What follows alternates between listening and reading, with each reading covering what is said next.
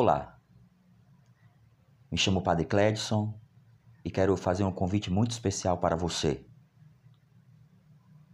Esse convite será um grande instrumento de Deus para a sua vida. Eu não tenho dúvida disso. Então venha conosco participar desse grande momento de descoberta do valor da nossa corporeidade, do valor da nossa existência, do valor da nossa sexualidade, da descoberta do grande mistério e da nossa dignidade de pessoa humana.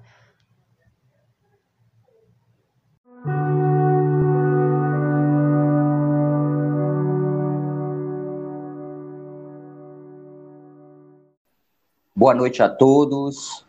É com alegria que nós estamos mais uma vez reunidos nesta quarta-feira, a nossa sexta é, quarta-feira, juntos, é, aprofundando o tema da teologia do corpo. Nós queremos acolher a todas as pessoas que estão conosco ao longo dessas semanas.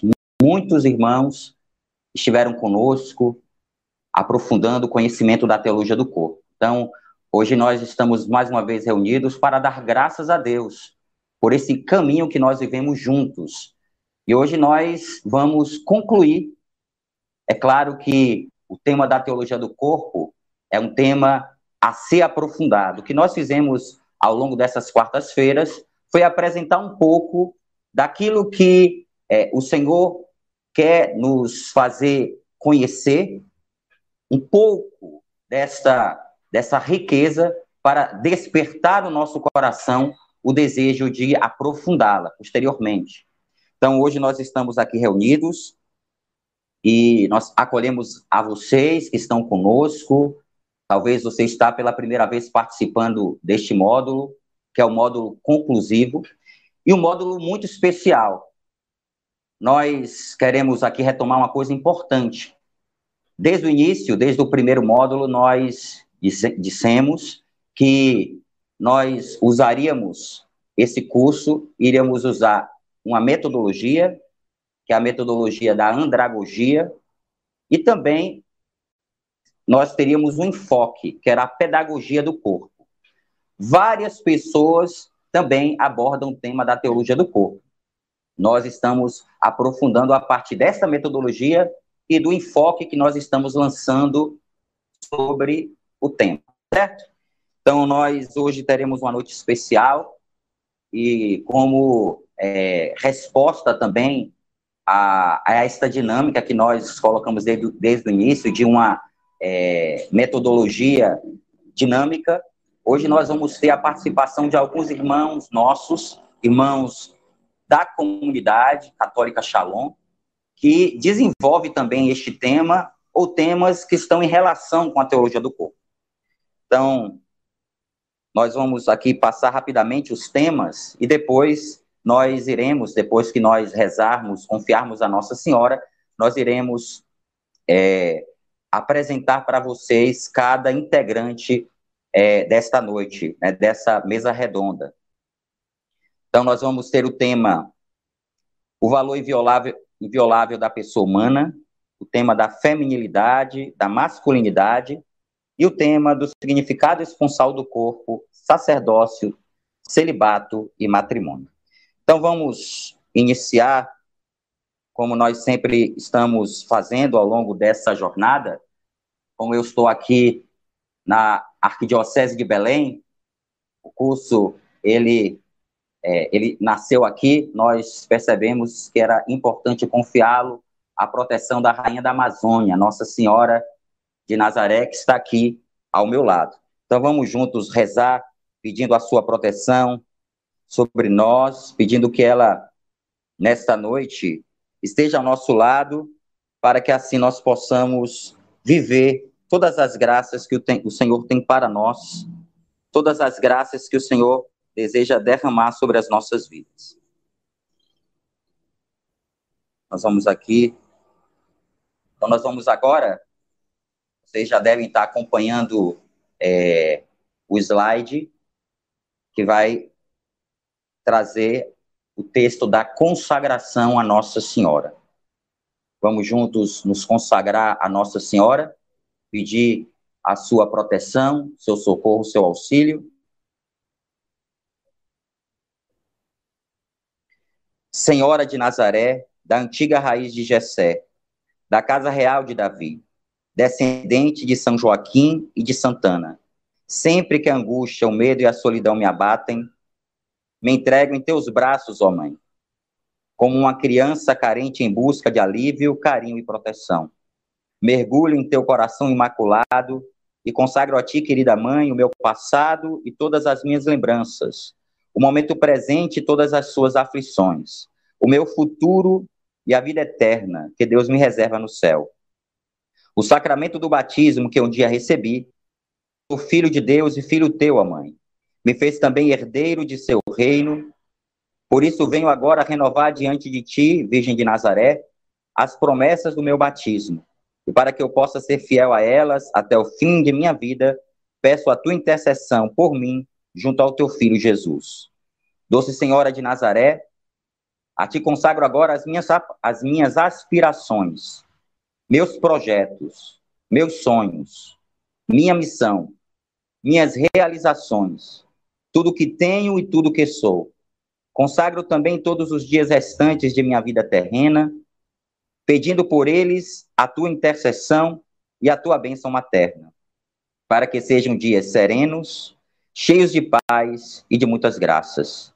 Quero também te consagrar já, Senhora de Nazaré, o momento de minha morte, quando por tuas mãos e amparado pelos braços do teu do seu esposo São José, poderei finalmente ver o teu rosto e abraçar teu filho Jesus contemplar a glória de Deus Pai, no amor infinito do Espírito Santo.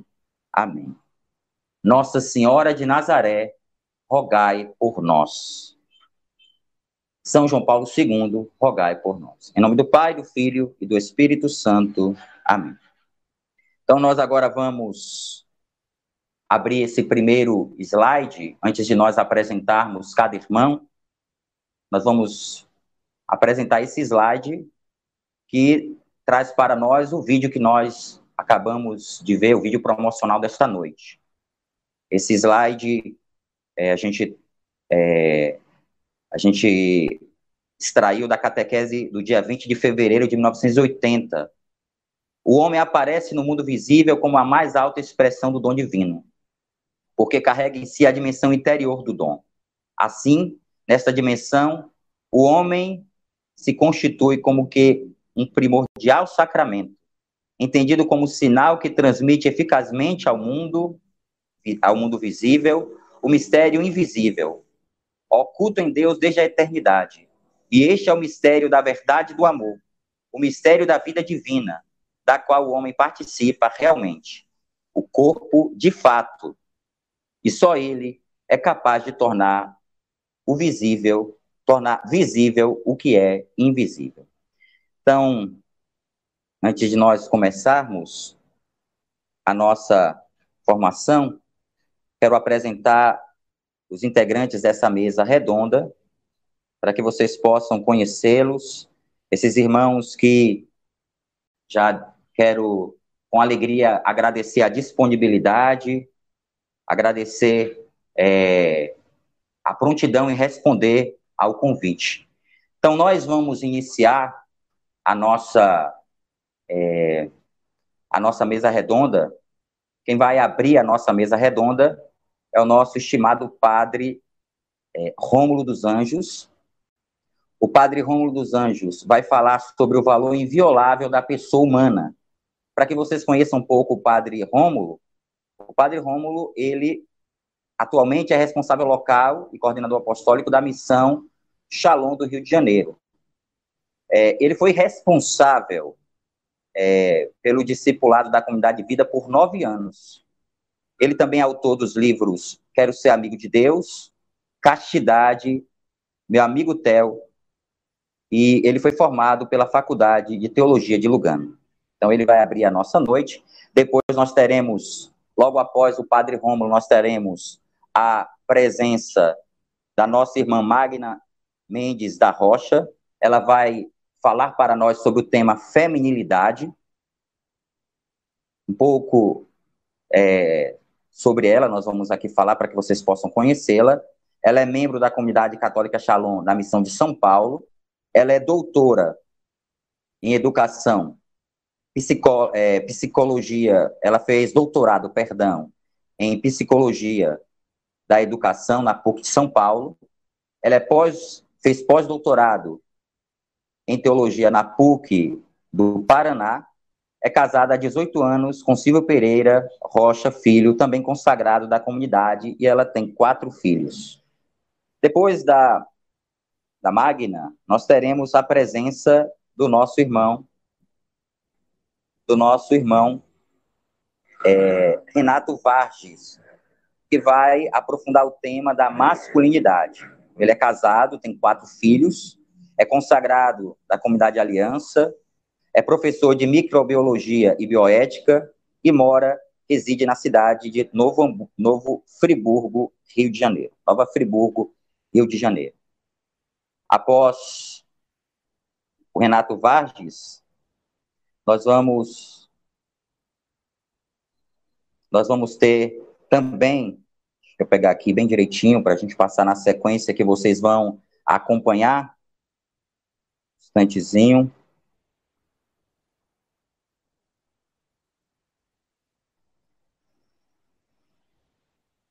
Só um instantezinho aqui para a gente passar bem direitinho, porque essa vai ser a sequência que todos nós vamos estar acompanhando é, nesta noite. Nós vamos ter a presença da Josefa, mas eu quero aqui pegar bem direitinho as, as informações sobre a Josefa, para que vocês possam conhecer. A Josefa Alves, ela vai falar sobre o significado esponsal do corpo, como ela é consagrada no, no celibato, ela vai justamente falar sobre é sobre o estado de vida celibatário. É, ela possui mestrado em teologia pela Pontifícia Universidade Católica do Rio de Janeiro. É, a sua graduação de teologia foi na Faculdade de Teologia de Lugano. E ela tem experiência na área de teologia com ênfase em antropologia teológica, autora de livros de espiritualidade e de ficção. Após a após a Josefa, nós vamos ter a presença da nossa irmã, da nossa irmã é, Viviane Lopes, que mora em Aparecida. Ela vai falar sobre o significado esponsal do corpo no matrimônio. Ela é casada, mãe de quatro filhos, é consagrada na comunidade Aliança. Ela trabalha com arte sacra. Ela estuda há 10 anos é, sobre a teologia do corpo, participou de cursos é, cursos tanto no Brasil quanto fora do Brasil. Então, é alguém que vai poder contribuir muito para nós e também ela atualmente coordena o Centro de Formação da Missão é, de Aparecida. E, por fim, o nosso padre Cristiano, que vai falar sobre o significado esponsal do corpo no sacerdócio. Ele tem, é, ele mora há 11 anos né, é, em Roma.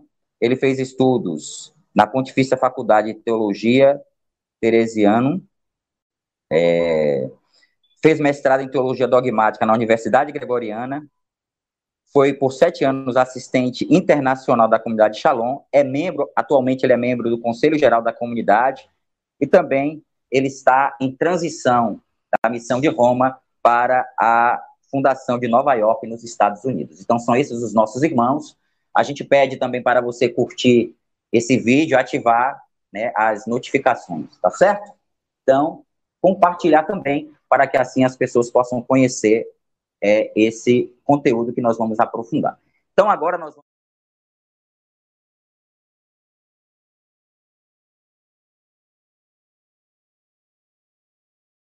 Tudo que deveria falar, já estou aqui praticamente concluindo, para que a gente possa entrar no nosso debate e os nossos irmãos poder, é, poderem acrescentar e muito a riqueza desse debate com o conhecimento que eles têm sobre a teologia do corpo. Então, vocês já estão vendo aí o slide, acredito que sim, o slide que fala da antropologia.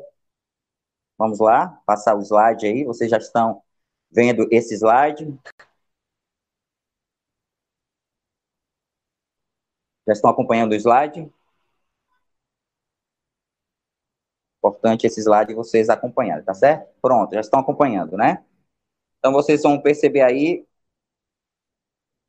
uma, um quebra-cabeça com a foto dos nossos irmãos, porque eles vão nos ajudar a aprofundar. Essa é a missão que eles assumem nesta noite, né, através dessa mesa redonda, de aprofundar o tema, que é o tema central é, da teologia do corpo, é a antropologia. Então, nós vamos trabalhar esse tema da antropologia através de três enfoques: a pessoa humana, a masculinidade, a feminilidade, como Deus criou né, os nossos primeiros é, pais, está lá no Gênesis, o primeiro homem, a primeira, primeira mulher original, que traziam uma vocação, que tem uma vocação, e a realização desta vocação, do chamado, da vocação ao amor, que se expressa nos três estados de vida, e que nós chamamos na teologia do corpo em significado esponsal do corpo. Então, é, o matrimônio, o celibato e o sacerdócio. Então, nós queremos convidar o primeiro, é, o nosso primeiro irmão para iniciar a sua fala e assim sucessivamente. Levarmos já em conta é, o aspecto de que nós sabemos que no mundo grego se tem essa concepção de pessoa. Nas Sagradas Escrituras, nós temos é, não o termo propriamente dito, mas a revelação a revelação de que Deus é uma pessoa, que Deus ele é criador, que Deus livremente cria, que Deus livremente age, que Deus então nos mostra um Deus pessoa e esse aspecto. Por isso que logo, logo vai entrar na teologia é, essa dimensão do esse termo até pessoa, ele é muito importante. E eu vou fazer essa rápida introdução para a gente entender a grandeza, a beleza, e isso já vai nos dar muito do significado teológico, espiritual é, acerca da, da pessoa humana. Então, esse termo ele é muito caro para a teologia, ele ingressou rápido na teologia, nós podemos dizer assim. É tanto que Tertuliano, ali já no iníciozinho, ele já usa esse termo, e esse termo ele vai ser muito importante, por exemplo, para a questão da definição do dogma da Santíssima Trindade. Se a gente pega o, a encarnação, nós vemos também que ali é muito importante o conceito, esse termo e esse conceito de pessoa, a pessoa do Verbo, né, a segunda pessoa da Santíssima Trindade, que assume, que se encarna. Então a gente vai vendo ao longo da história todo um desenvolver-se da compreensão do que é a pessoa, e aí a gente entra justamente na dimensão da pessoa humana. E já compreendendo elementos desse termo, a gente já vai compreendendo então aquilo que é a, o que nós chamamos da antropologia teológica.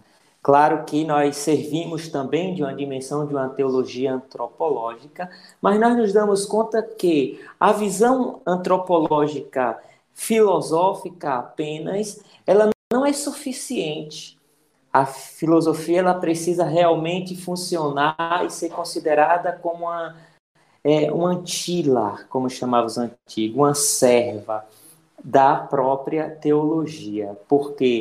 Porque não adianta simplesmente a gente olhar para a origem ou a concepção humana, aquilo que pode nos oferecer o dado da razão humana para entender o homem, a sua grandeza, nós precisamos recorrer à dimensão e à visão antropológica do homem.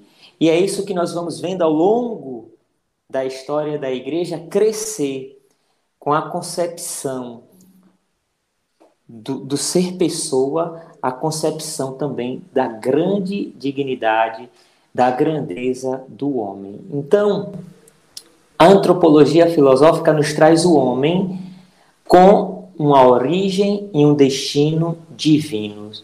O homem chamado a ser pessoa. O, o, ou melhor, o homem pessoa, a pessoa humana chamada a viver a relação. A relação, ela é, está ligada a identidade ontológica do homem. O homem, na sua identidade ôntica, ontológica, ele é relação. Por exemplo, se a gente pega até a, a categoria relação para a filosofia, a linha Aristóteles faz parte dos acidentais. É algo acidental, referente ao homem. Mas para a teologia, e aí nós pegamos grandes teólogos como Joseph Ratzinger, ele vai dizer que o homem ele é, é relação. Então, essa dimensão relacional, o homem-pessoa, e por isso que a teologia contemporânea é, vai é, levar muito em conta essa visão do homem.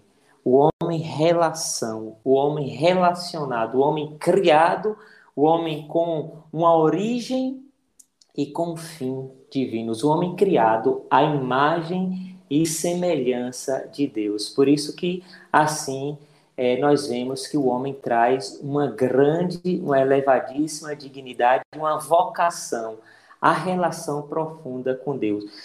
Tanto é que se realiza, é, de, o homem se realiza justamente nessa, nessa comunhão, nessa relação profunda com Deus. O homem, então, ele, ele tem uma dignidade altíssima e essa dignidade se manifesta através da sua é, relação, comunhão com Deus. A comunhão com Deus e a vivência relacional nos mostra assim é, a altíssima dignidade do homem e essa visão do homem dotado não só dos elementos biológicos, físicos, mas o homem também dotado né, dessa o homem na, na, sua integridade, no sua, o homem que é essa unidade substancial de corpo e alma, chamado à relação com Deus, a relação profunda consigo, a relação profunda com, a, com as pessoas, a relação profunda com o criado. Então, nós vemos no, na dimensão Imago Dei a altíssima dignidade do homem, o homem criado à imagem e semelhança de Deus, o homem criado para a relação. Por isso que nós pegamos o Concílio Vaticano II, nós vemos que o Concílio Vaticano II, nos seus principais documentos, como na Gaudium et Spes, vai abordar justamente e vai nos a questão do homem e vai nos oferecer aí uma rica é, concepção teológica do homem. Se nós formos olhar ao longo da história, muitas tendências políticas, econômicas, mas se a gente for olhar apenas nesse aspecto, nós vamos ver que eles não dão, não são capazes de dar uma visão adequada do homem. Por isso que nós precisamos recorrer a essa antropologia teológica, essa visão teológica do homem. O homem e tudo que diz respeito a ele, e no caso aqui nós estamos vendo a dimensão do corpo, traz esse valor, esse caráter, digamos assim, teológico, diz respeito, tudo na vida do homem, a essa relação profunda com Deus e essa relação profunda também com os outros. Então nós vamos compreendendo que o homem, e aí São João Paulo II, e a sua ideia personalista tomista vai nos falar muito acerca desse conceito, por exemplo, no seu livro Pessoa e Ato, vai nos mostrar uma certa metafísica da pessoa, nos mostrando o valor da pessoa humana, é, o quanto o homem ele encontra a sua realização plena em Deus, no chamado na realização do seu chamado à comunhão profunda com Deus e a esta comunhão profunda. E ele o faz isso na sua inteireza, na sua integridade, ou seja, no seu corpo, na sua alma, com todas as faculdades que ele diz respeito. Por isso que a pessoa humana traz então essa altíssima dignidade e a igreja sempre como mestra como perita em humanidade, sempre nos traz essa visão do valor da pessoa humana, criada para a relação, o seu valor, a sua liberdade, o seu chamado, o seu fim último também. É, então, todas essas componentes vão nos mostrando o homem-pessoa, né? o homem que foi criado por Deus foi criado para Deus. Isso numa visão também tomista é, do homem. Então aqui fica, me parece que passou aí os 12, 15 minutos, talvez. Então fica aqui essa introdução para que assim a gente possa dar continuidade e aprofundar através dos outros elementos essa visão do homem e do seu valor e da sua vocação, do seu chamado como pessoa dotado de liberdade, de vontade, de responsabilidade. São João Paulo II é, falava muito dessa dimensão da responsabilidade. O homem que não pode estar ligado a um sistema individualista nem totalitarista, o homem como com, chamado a esta comunhão, comunhão de comunidade de pessoas, comunhão relação, então, o homem, aquele realiza a sua vocação, o seu chamado, no caso, a sua vocação. O homem é um vocacionado à comunhão profunda com Deus, com os outros e assim com todo o criado. E na medida em que ele escolhe viver assim, através dos seus atos, então nós vamos compreendendo a grandeza, a transcendência do homem que como diz João Paulo II, falando a respeito da metafísica da pessoa, esse homem que transcende. Por isso finalizo trazendo essa visão muito antropocêntrica do homem. Eu tinha um professor que ele gostava de dizer que Deus ele é antropocêntrico no sentido de que ele foi quem criou o homem, quis o homem, colocou o homem nessa posição privilegiada e deu ao homem um chamado que o transcende, uma vocação que transcende. Portanto, o homem ele só se realizará na vivência desse chamado ou dessa, dessa comunhão, dessa relação, dessa vida não voltada para si, mas uma vida totalmente voltada é, para o outro, né? Ali o outro, essa alteridade. E assim nós vemos que o homem ele é um ser que transcende. A pessoa humana traz isso dentro de si. Então é isso. Eu passo assim a voz, a palavra, né, para a próxima colocação. Eu me chamo Magna, né, e estou aqui com muita alegria para trazer a minha pecinha nesse quebra-cabeça. Vim falar sobre a feminilidade. É... A feminilidade é uma daquelas daquelas questões que temos certa facilidade em perceber e uma certa dificuldade em, em definir o que é afinal feminilidade, né? O que confere feminilidade a uma pessoa? É a roupa que ela usa, são os seus acessórios, é, o seu jeito de falar, seu jeito de agir. O que será? O, o que é essa tal de feminilidade? Né? O Papa João Paulo II, na Mulheres Dignitatem, ele expressa uma, uma, uma preocupação com a masculinização das mulheres. Num trechinho que está lá bem no centro da, da, da exortação né, da Mulheres Dignitatem, ele, ele fala sobre é, as lutas né, que as mulheres estavam, é, é o desejo de, de, de libertação, né, enfim, ele fala assim que é, a mulher, em nome da libertação do domínio do homem, não pode tender à apropriação de características masculinas contra a sua própria originalidade feminina. Existe o temor fundado de que por este caminho a mulher não se realizará, mas poderá, ao invés, deformar e perder aquilo que constitui a sua riqueza essencial.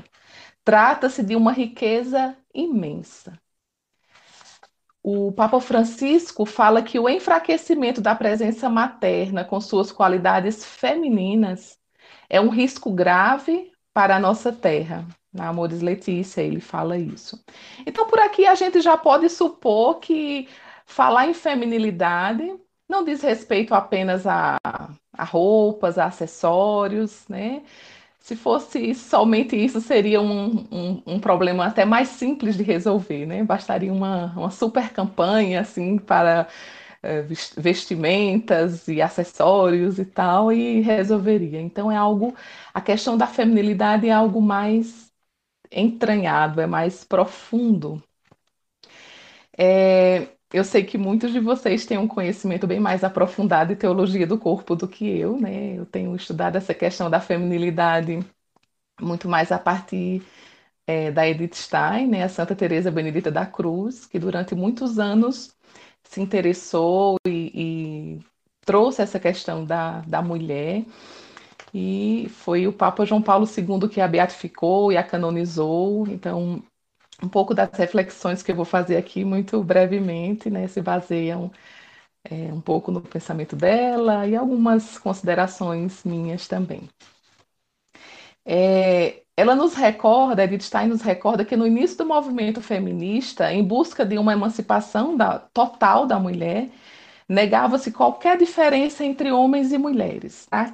né, para que esse, esse argumento não fosse usado. Hoje é uma questão já ultrapassada. Ela falava isso há 90 anos, que essa já era uma questão ultrapassada. Pelo menos na Alemanha ela já entendia que era ultrapassada. Mas, atualizando bem a questão, nós já percebemos que é, basta um olhar apurado que é, não dá mais para negar tanto que existem diferenças né, essenciais é, entre homens e mulheres e que isso não é, assumir essas diferenças não, não diminui a mulher, né? não a torna incapaz. As mulheres já, já mostraram que elas, elas têm um potencial, sim, né? podem se desenvolver, podem estudar, podem trabalhar e não precisam ficar o tempo todo provando que são capazes. Né? E e aí ela, ela, traz aqui algumas questões assim das, das diferenças, né, da, da, das atitudes da mulher, do homem e da mulher, um pouco dessas diferenças, assim, que o homem tende a uma atitude mais objetiva é, e unilateral, alguma coisa mais focada. A mulher já tem uma atitude muito mais pessoal e a busca de totalidade, integralidade. Né? A marca da mulher é esse interesse por tudo aquilo que é humano, tudo que é pessoal, né? e esse desejo de uma, de uma vivência de totalidade, um olhar de totalidade. Isso não tem, não faz, não tem um juízo de valor, né? Isso é, é faz parte da natureza, não, não, não é um mérito nem demérito, é uma, uma característica mesmo, né, da, da natureza feminina, né? E aí nós sabemos que originalmente a, a mulher ela tinha os papéis, né? O papel da mulher de ser esposa, companheira, exé, um socorro do homem e mãe. Essas são as duas características, né? As duas missões, funções, né? Originais da mulher. Que por conta do pecado, por conta da de toda a, a, deformação né, causada pelo pecado na alma da mulher, ela vai se, se depreciando também. E aí nós vemos assim os riscos que nós hoje corremos, né, de confundir feminilidade com futilidade. É muito importante a gente fazer um pouco essa distinção, porque comumente é, aquilo que é falado como sendo feminilidade está muito mais associado à futilidade do que à feminilidade em si. É, é fútil pensar é, que a mulher, que, aquela mulher que vive apenas para fora, para o exterior, né? É, só em busca do acessório, da aparência, né, que usa máscaras, que está sempre se escondendo, tem medo da própria verdade, foge de um autoconhecimento profundo, né? tem muitas vezes a negação da maternidade, ou a vive de uma forma como um capricho pessoal, né, uma realização muito mais pessoal do que do que como uma missão e a própria rejeição da própria feminilidade, do, do ser mulher, né? Isso tem, traz marcas muito fortes de imaturidade, de fragmentação. Isso fragmenta a mulher. Né? Essas, todas essas marcas estão muito, muito associadas muito mais à futilidade do que à feminilidade. Mas o que seria, né, quais seriam os traços de uma feminilidade autêntica, né? o que nós poderíamos chamar de uma feminilidade autêntica. A busca de uma vivência de dentro para fora, uma busca da essência, né? A essência em cada coisa, né? A essência de si mesma, a essência do outro. A mulher que busca realmente viver a partir dessa de dentro, ela reconhece a sua força, reconhece as suas potencialidades, mas também as suas fraquezas, reconhece as suas necessidades, né? tem delicadeza e fortaleza.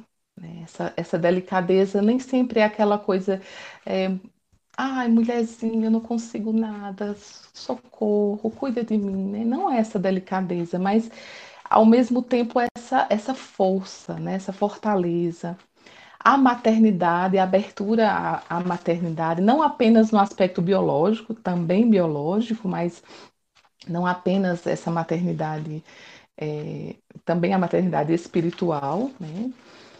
Tudo isso vai, essas, essas características da, é, elas conferem maturidade e inteireza à mulher.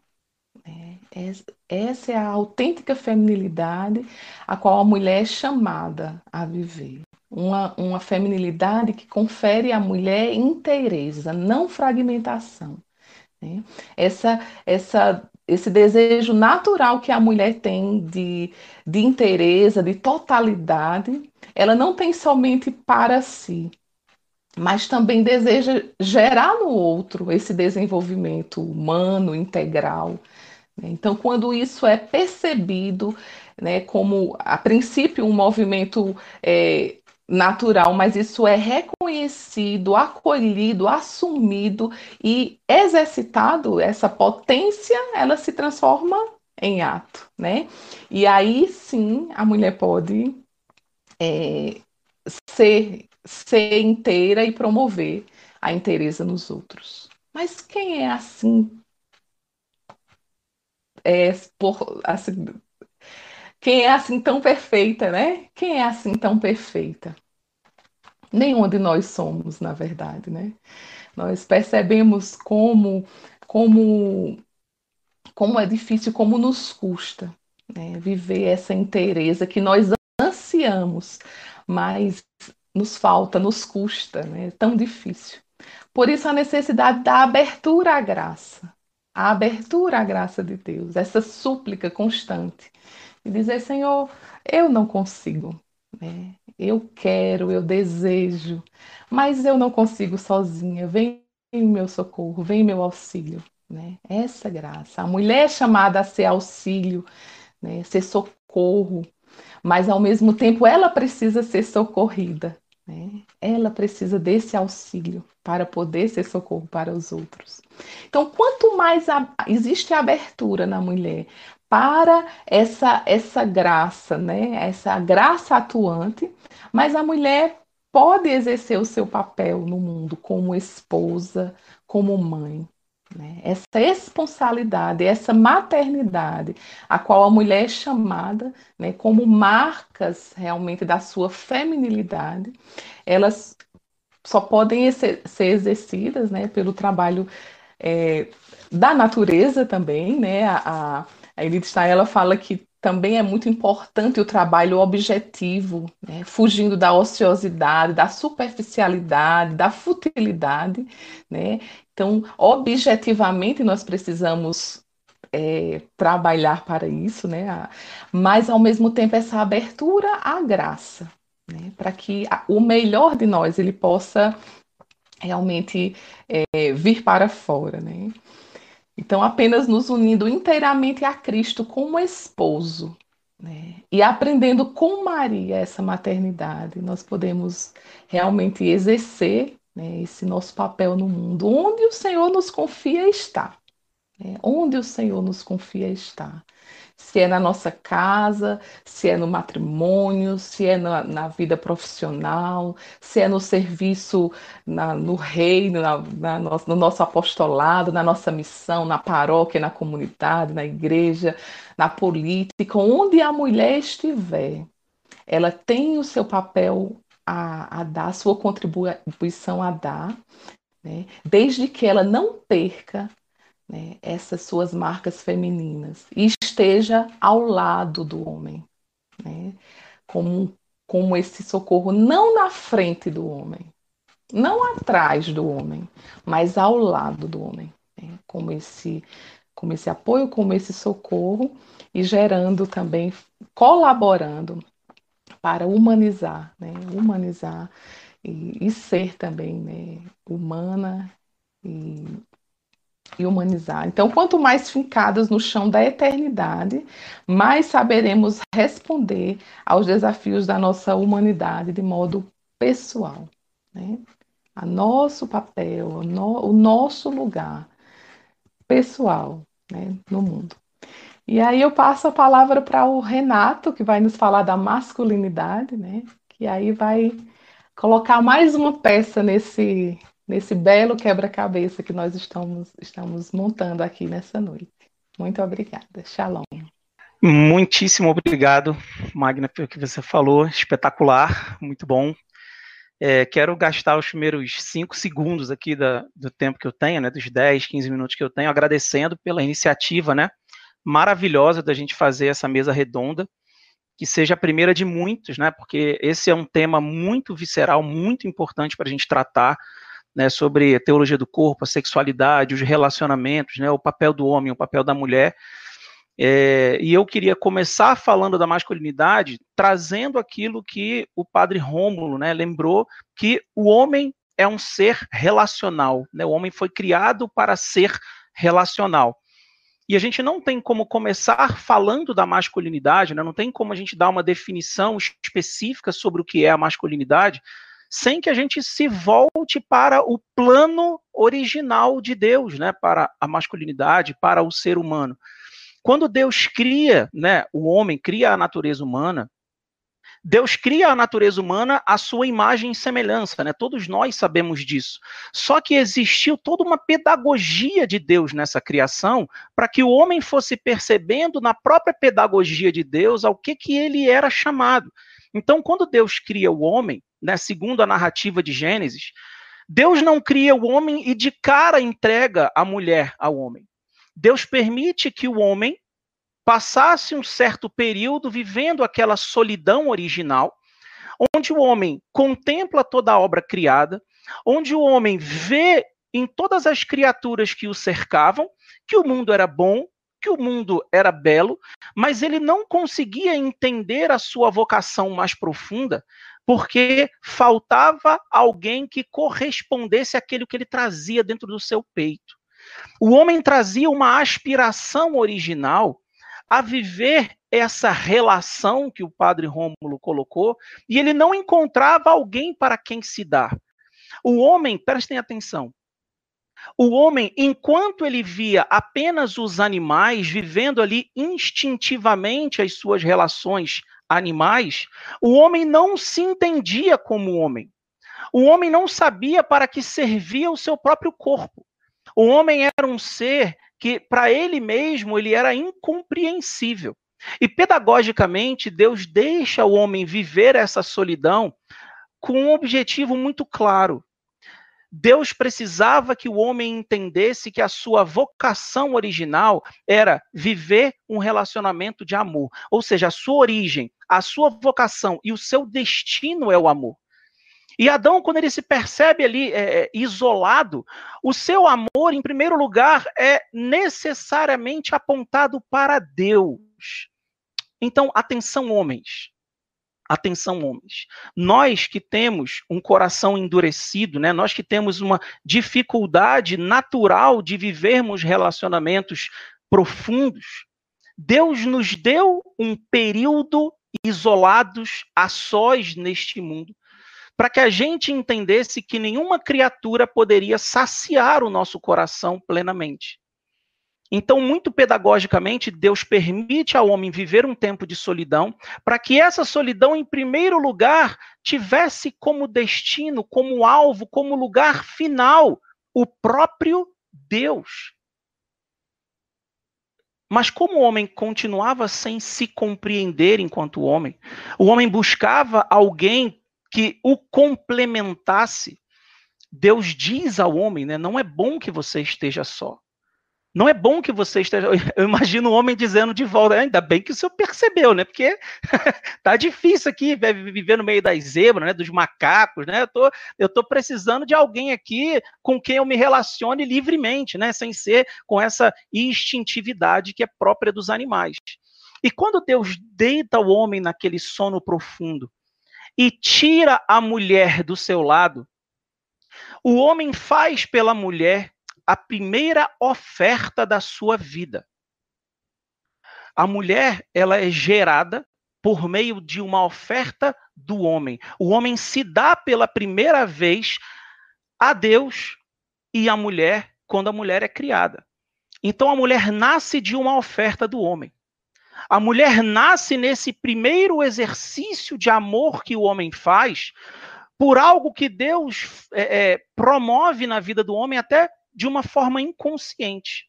E é muito curioso porque o homem, ao se reconhecer um ser para o outro, no meio daquela solidão, um ser que não é para si, mas um ser que é para o outro, ele não encontrava alguém que ele pudesse ser para, mas quando ele abre os olhos, gente, prestem atenção nisso aqui.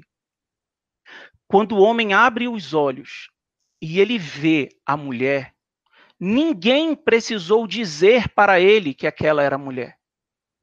Porque ao olhar para a mulher, para, ao contemplar a última obra da criação de Deus, entendam, a mulher ela é a última obra da criação de Deus.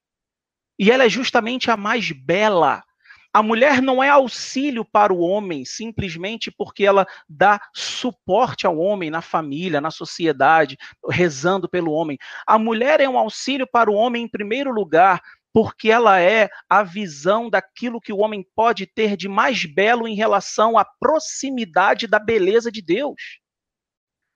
Por isso o homem se lança na mulher porque ele é chamado a se lançar em Deus.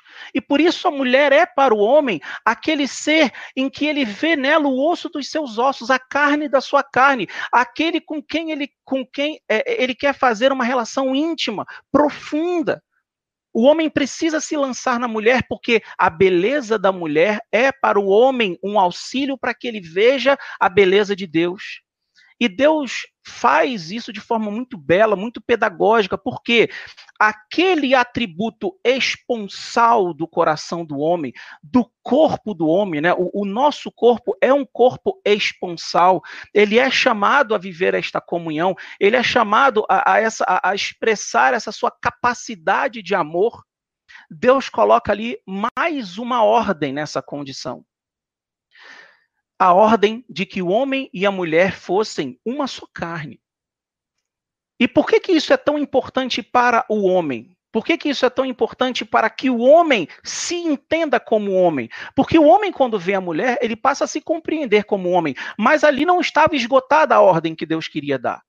Deus precisava inserir o homem num contexto ainda mais profundo. E por isso, quando Deus diz: vocês serão uma só carne, você deixará o seu pai e a sua mãe, você deixará a sua casa e você se unirá a ela. Ali Deus fez o homem entender que aquela dimensão do matrimônio, aquela dimensão do casamento natural, era o lugar que naquele momento, depois viriam outros, né, como nós vamos ver no celibato, no sacerdócio, aquele, aquele ali era o lugar que naquele momento o homem poderia viver aquela entrega de amor que ele aspirava. E por isso ele se entrega à mulher. E por isso ele se dá à mulher. E Deus coloca o homem nessa dimensão de ser uma só carne e constituir uma família com a mulher. Por quê? Porque o homem, para ser homem, ele precisa, em primeiro lugar, assumir uma condição chamada paternidade. O homem só consegue amadurecer enquanto homem o homem só se torna homem com a chancela original daquilo que Deus pensou para o homem, quando ele assume em si, biologicamente ou espiritualmente, a paternidade, o exercício da paternidade, o exercício do cuidado, da responsabilidade, de um olhar de amor e de cuidado sobre a vida do outro. Porque, lembrem-se, quando Deus deita o homem num sono profundo, Deus dá ao homem a categoria de oferta viva, de oferta por natureza. O homem ele foi criado com a sua estrutura pronta para ser alguém que serve, que se dá, que se oferta, isso do ponto de vista mais profundo, mais essencial da vida do homem. E o homem que se furta viver esta oferta, o homem que se furta viver esse exercício de cuidar do outro, da paternidade do outro, é um homem é, é fadado a ser um homem imaturo, a ser uma criança que precisa que os outros fiquem cuidando dele. E agora eu vou fazer dois pontos aqui para a gente terminar né? eu tenho aqui ainda cinco minutos, e eu vou falar rapidamente sobre a, a astúcia do demônio ao criar ali o, o pecado original e arrancar o homem e a mulher da comunhão com Deus, e depois da redenção do homem a redenção da masculinidade. Quando o demônio, muito astutamente, arranca o homem da comunhão com Deus e faz de Deus um inimigo do homem e da mulher, o demônio sabia muito bem o que ele estava fazendo. Porque gerando uma desordem da comunhão do homem com Deus, ele naturalmente fez com que a relação do homem com a mulher também fosse comprometida. E entendam, deteriorando a relação do homem com a mulher, o demônio conseguiu fazer com que aquilo que era o sinal mais visível neste mundo sobre como Deus ama na, na eternidade fosse rachado no meio. Então, quando o homem se dava em amor à mulher antes do pecado original. A mulher era para ele um ícone, alguém que apontava para o céu, e o homem se dava para a mulher naquela condição de forma que ele não queria a mulher para ele, mas ele queria a mulher como alguém para quem ele se desse, e aquilo fosse um sinal de como Deus ama. Quando o demônio coloca o dedo na relação do homem com a mulher, existe aí uma inversão Existe ali uma mudança de chave na cabeça do homem. Entra a concupiscência. E aquilo que antes era um, um amor é, desinteressado, um amor gratuito, passa a ser então a negação do amor. Começa a existir esse jogo de domínio. E aí vem aquilo que para o homem é a consequência do pecado original mais grave de todos. O homem começa a olhar para a mulher não como um dom, não como um auxílio, começa a olhar para o corpo da mulher não como um ícone que aponta para o céu, mas começa a olhar para a mulher como um objeto de satisfação pessoal, a ponto deles precisarem cobrir o seu corpo porque se sentiam ameaçados um pelo outro. Só que não acaba aí a história. Não, não vou continuar falando do pecado original por causa do tempo. A sexualidade humana e a masculinidade foram redimidas por Deus em Jesus Cristo. Quem é Jesus Cristo senão aquele que se encarnou para redimir o que é ser homem? E ser homem aqui eu digo no sentido masculino mesmo, não é só no sentido da natureza humana, não. Jesus Cristo é aquele homem que desposa a igreja, desposa a sua esposa, se faz dom para ela, se faz um sacrifício vivo para ela, e ele dá a ela a sua vida por amor até a morte. De forma que a esposa, a igreja, né, no caso aqui, a igreja como símbolo da esposa, olha para o esposo e tem a certeza absoluta de que aquele homem, o Cristo, que para nós é o símbolo da masculinidade, é capaz de entregar irreversivelmente a sua vida a ela por amor. Eis aí o ícone para nós da masculinidade. O homem, ele só pode se compreender a partir de Cristo. Nenhum homem pode se compreender a partir de um outro homem que não seja Cristo. Entendem? E só para eu finalizar, tenho mais um minuto aqui, queria poder falar mais sobre esse tema, né, que é tão bom, mas só para a gente terminar. Partindo disso que eu falei, partindo dessas, dessas premissas do, da, da, de ser masculino, vocês precisam entender o seguinte: a masculinidade ela é algo natural, mas não é espontâneo. O homem precisa viver um sacrifício de si para se fazer homem. Qualquer pessoa, qualquer homem reconhece isso. Qualquer pessoa que conhece, estuda e acompanha por de, de, perto um homem reconhece isso. O homem tem naturalmente uma inclinação para desenvolver a sua masculinidade. Mas isso não nasce pronto. Isso precisa ser desenvolvido. E como é que o homem desenvolve essa sua masculinidade? Sendo constantemente alguém que se dispõe a viver essa, essa oferta de vida, esse sacrifício vivo, e não se escondendo como uma criança que não quer ofertar a própria vida. Então, é próprio do homem a virilidade, eu anotei aqui alguns aspectos, né? O espírito de sacrifício, a prontidão para lutar por aquilo que é justo, saber medir com justiça e usar a sua força em vista do bem e do serviço. O ideal de homem católico, cristão, é um homem que é profundamente generoso com a sua mulher, com aqueles que ele é chamado a proteger, e alguém que usa a sua força como um leão para proteger aqueles que ameaçam é, aqueles que ele é chamado a amar. Então, essas são algumas das características do homem que, inclusive, precisam aos poucos serem resgatadas no seio da nossa sociedade e no meio dos homens. Tá bom, meus irmãos? Muito obrigado e a gente dá prosseguimento aqui à nossa noite maravilhosa. Deus abençoe, muito obrigado pelo convite.